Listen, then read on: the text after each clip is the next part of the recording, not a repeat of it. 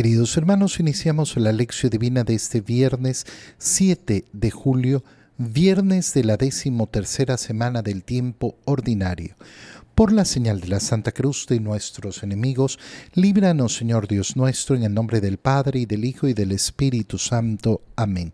Señor mío y Dios mío, creo firmemente que estás aquí que me ves, que me oyes, te adoro con profunda reverencia, te pido perdón de mis pecados y gracia para hacer con fruto este tiempo de lección divina. Madre mía Inmaculada, San José, mi Padre y Señor, Ángel de mi guarda, interceded por mí.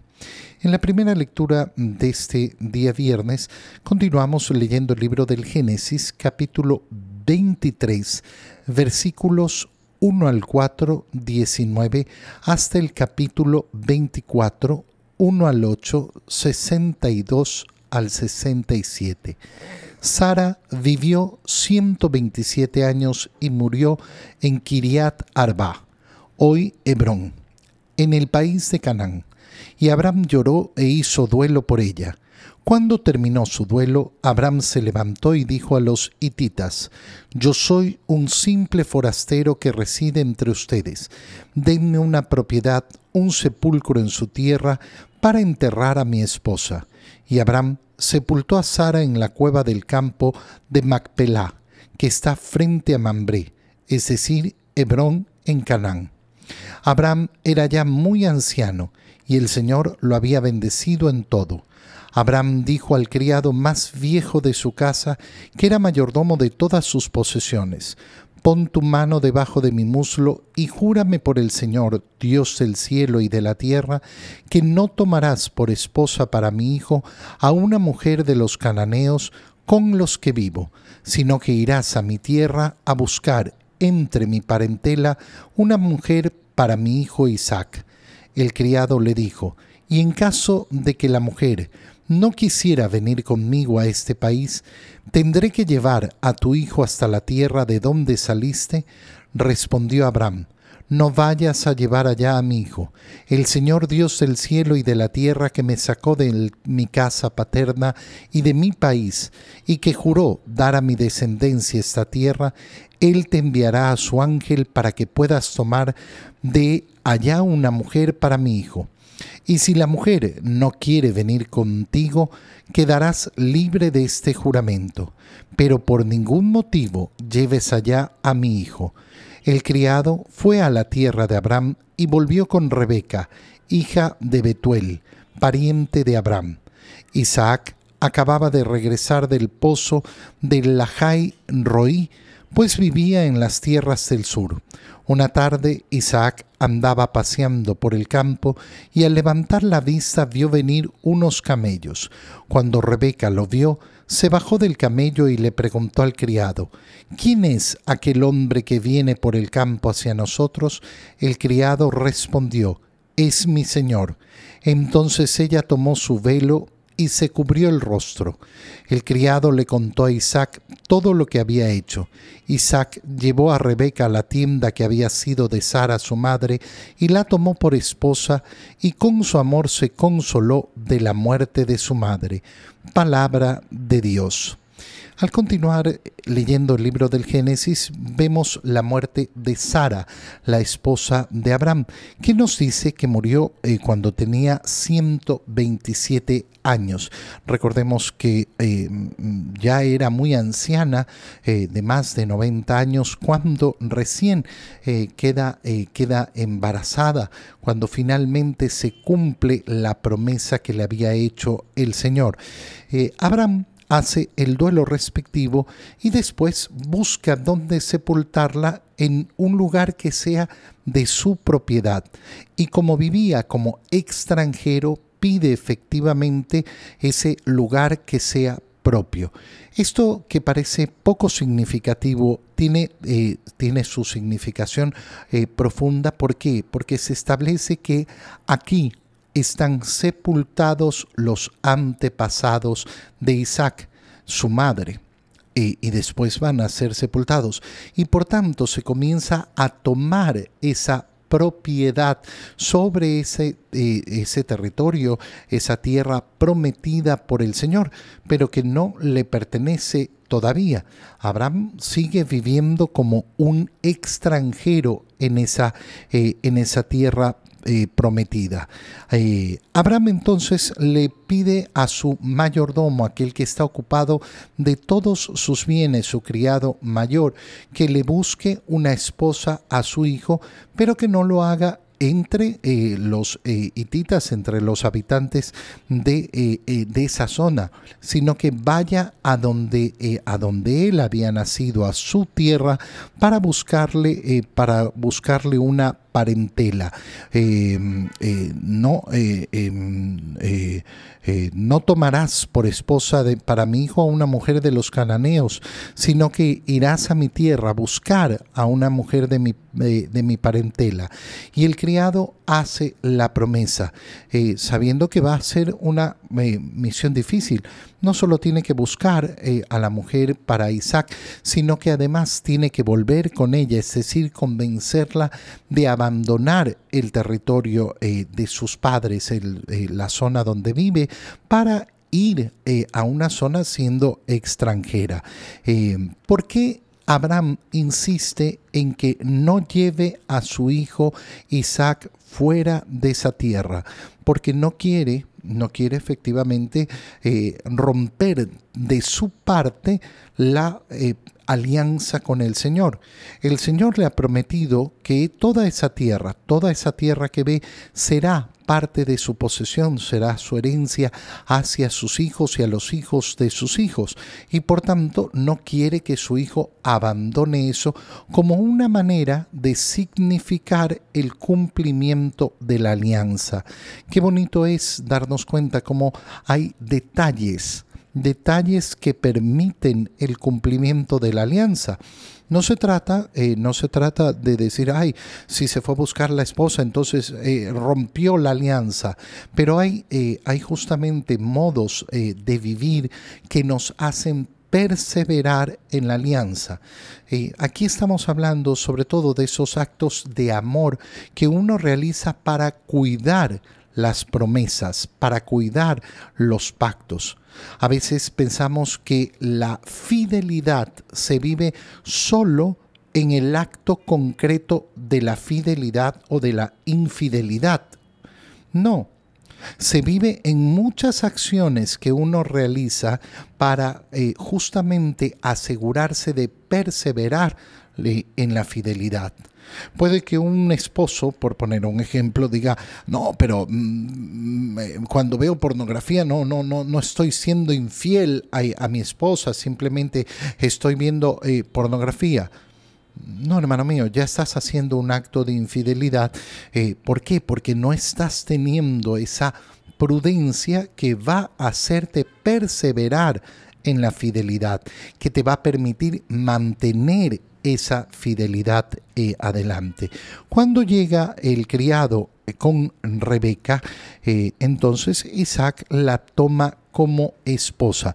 Nos dice que se consoló en su amor de la muerte de, su, de, su, madre y con, con, e, con ese amor recibe el consuelo de la muerte. Esto es muy bello. Muy bello, ¿por qué? Porque establece efectivamente cómo se va a realizar esa, eh, esa continuidad de la alianza justamente buscando el matrimonio. El matrimonio va a ser establecido, eh, va a ser establecido como el fundamento de la alianza y por eso siempre la alianza va a tener esa relación profunda con el matrimonio. Ya hemos visto cómo mm, la promesa de Dios se va a cumplir no con el otro hijo que tuvo Abraham, no con el hijo con la esclava, sino con el hijo dentro del matrimonio. Y ahora para continuar con esa alianza, ¿qué es lo que se tiene que hacer? Tiene que tomar esposa, es decir, tiene que continuar en esa vida matrimonial. El matrimonio se va estableciendo como el centro a través del cual se va a ir cumpliendo la promesa del Señor. Por eso, para un creyente, siempre va a ser necesario tener claro que el matrimonio forma una parte esencial de la alianza con Dios. No significa que todos están llamados al matrimonio, pero que el matrimonio es sagrado y que se tiene que respetar. En el Evangelio, leemos el Evangelio de San Mateo, capítulo 9, versículos 9 al 13. En aquel tiempo Jesús vio a un hombre llamado Mateo sentado a su mesa de recaudador de impuestos y le dijo, Sígueme. Él se levantó y lo siguió. Después, cuando estaba a la mesa en casa de Mateo, muchos publicanos y pecadores se sentaron también a comer con Jesús y sus discípulos. Viendo esto, los fariseos preguntaron a los discípulos, ¿Por qué su maestro come con publicanos y pecadores? Jesús los oyó y les dijo, no son los sanos los que necesitan de médico, sino los enfermos. Vayan pues y aprendan lo que significa yo quiero misericordia y no sacrificios. Yo no he venido a llamar a los justos, sino a los pecadores. Palabra del Señor. Tenemos hoy día la lectura de la conversión, o perdón, del, eh, del llamado de Mateo, el que está escribiendo el Evangelio. Por eso eh, Mateo no entra en grandes eh, detalles sobre el llamado que ha recibido del Señor. ¿Qué nos cuenta, qué nos cuenta el mismo Mateo sobre ese momento? Jesús vio a un hombre llamado Mateo ¿Dónde estaba Jesús? La última información que tenemos es que estaba en Cafarnaum, por lo cual podemos pensar que Mateo era efectivamente un recaudador de impuestos en Cafarnaum. Se trata de un publicano. ¿Por qué los publicanos son presentados siempre en la lista de lo peor de la gente? Los publicanos y los pecadores, porque los publicanos em, no cobraban impuesto para Israel, sino que cobraban los impuestos para Roma, para el imperio romano. Por lo tanto, eran considerados traidores de la patria, traidores eh, de su propio pueblo estaban eh, dedicados a cobrar los impuestos eh, eh, que no iban necesariamente para el bienestar de la gente, sino para ese poder extranjero que era el que dominaba a Israel en ese momento, que era el imperio romano. ¿Qué le dice Jesús a Mateo? Sígueme. Él se levantó y lo siguió. Es precioso es precioso por la simplicidad del llamado, la simplicidad del llamado del Señor, que efectivamente no tiene grandes complicaciones. ¿Qué es lo que tenemos que hacer? ¿Cuál es el gran llamado que nos hace el Señor? Sígueme. Sígueme. ¿Por qué? Porque yo soy el camino yo te voy a mostrar el camino. Tú lo que tienes que hacer es seguirme nos eh, muestra efectivamente cómo el Señor siempre es el que va por delante, el que nos va conduciendo. Por eso todo el camino cristiano se resume en esto y nada más, seguir a Jesús. ¿Qué tienes que hacer tú como cristiano? Bueno, ser cristiano es discípulo de Cristo y por tanto se trata de seguir a Jesús, seguir sus enseñanzas, seguir su doctrina, seguir su ejemplo. Es siempre seguir a Jesús. Y por eso mm, la propuesta que le hace a Mateo es sumamente sencilla. ¿Y cuál es la disposición que tiene que tener aquel que recibe este llamado? Levantarse y seguirlo. No, no es, ah, bueno, es que voy a ver... Um, ya hemos pasado por las escenas en donde el Señor le ha dicho a otros, sígueme, pero han puesto eh, diferentes, eh, diferentes excusas, diferentes, eh, diferentes situaciones. Y entonces mm, mm, no, no funciona. Mateo se levanta y lo sigue. El Señor no le ha dicho dónde. Y aquí viene la primera parte entretenidísima del Evangelio. ¿Por qué? Porque inmediatamente nos dice después, cuando estaba la mesa en casa de Mateo, en casa de Mateo, entonces, ¿a dónde lo siguió? A su propia casa. a su propia casa, sígueme. Mateo no preguntó, ¿y a dónde vamos a ir? Sígueme. Se levantó y lo siguió. ¿Y dónde aparece a, a continuación? En su propia casa. En su propia casa va a iniciar el ministerio. ¿Con quién se va a juntar? Con publicanos y pecadores. Van a tener una gran cena y ahí se va a producir efectivamente toda esa, eh, toda esa contrariedad de los, eh, de los eh, fariseos que preguntan cómo es esto que su maestro come con publicanos y pecadores. Qué precioso es entonces entender la simpleza del llamado de Jesús. ¿Por qué? Porque ese sígueme es a cualquiera es a todos. No, no tiene condiciones. Oye, pero eh, yo soy un pecador. Sí, sígueme. Pero yo soy un publicano. Sí, sígueme. Pero yo soy un no sé qué. Sígueme. El Señor invita sin importar la condición. Cada uno de nosotros tendrá que decidir salir de esa condición de vida que impide ser un verdadero discípulo del Señor. Fíjate lo que están reclamando los fariseos. Pero ¿por qué se junta a comer con, eh, eh, con publicanos y pecadores? Para llamarlos. Para llamarlos al seguimiento de su camino. Para transformar su vida. No se junta con los pecadores para decirles, el pecado está muy bien, sigan adelante.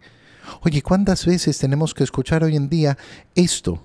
Este, este, ay, pero Jesús se sentaba con los pecadores y comía con ellos. No para ser uno más. No para decirles, ay, quédense tranquilos, sigan pecando, su vida está muy bien.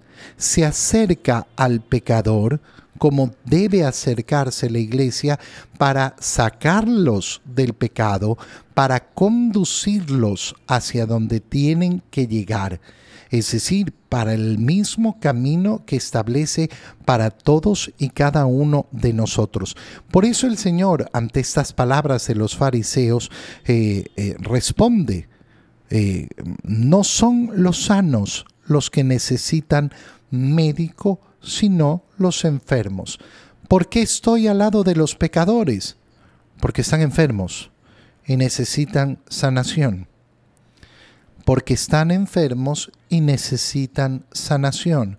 Porque tengo que atenderlos. Fíjate dónde parte entonces eh, ese acercamiento a los pecadores, en la compasión. En la compasión. Si yo en cambio me alejo de los pecadores y los trato como si fueran una peste, una lepra, si no me acerco a ellos, entonces, ¿cuándo voy a brindarles la medicina? Pero de nuevo, ¿para qué me acerco a los pecadores? No para decirles que están muy bien sino para poder llegar a ellos con la medicina de la misericordia que incluye, eh, incluye lógicamente esa conversión, no el continuar con la misma vida, sino convertir la misma vida. Vayan entonces y entiendan lo que significa, aprendan lo que significa yo quiero misericordia y no sacrificios. El Señor, ¿qué es lo que está diciendo? Que quiere el perdón de los pecados de, aquí, de los pecadores que quiere el perdón de tus pecados y de mis pecados, que quiere que nos acerquemos a Él en busca de la misericordia. ¿Cuál es la condición de la misericordia? La condición de la misericordia en primer lugar es que yo tomo la decisión de pedirla y que lógicamente tengo un deseo profundo de dejar atrás la condición de pecado. No podemos hablar de misericordia y decir, no, no es que hay que ser misericordiosos y, y que todo siga igual. No, pues la condición de la misericordia es justamente que yo en libertad la busco, pero además que yo en libertad decido luchar en contra de aquello que me separa de Dios. Te doy gracias, Dios mío, por los buenos propósitos, afectos e inspiraciones que me has comunicado en este tiempo de lección divina. Te pido ayuda para ponerlos por obra. Madre mía Inmaculada, San José, mi Padre y Señor, Ángel de mi guarda, interceded por mí. María, Madre de la Iglesia, ruega por nosotros. Queridos hermanos, reciban mi bendición en este día en el nombre del Padre y del Hijo y del Espíritu Santo. Amén. Un feliz día para todos.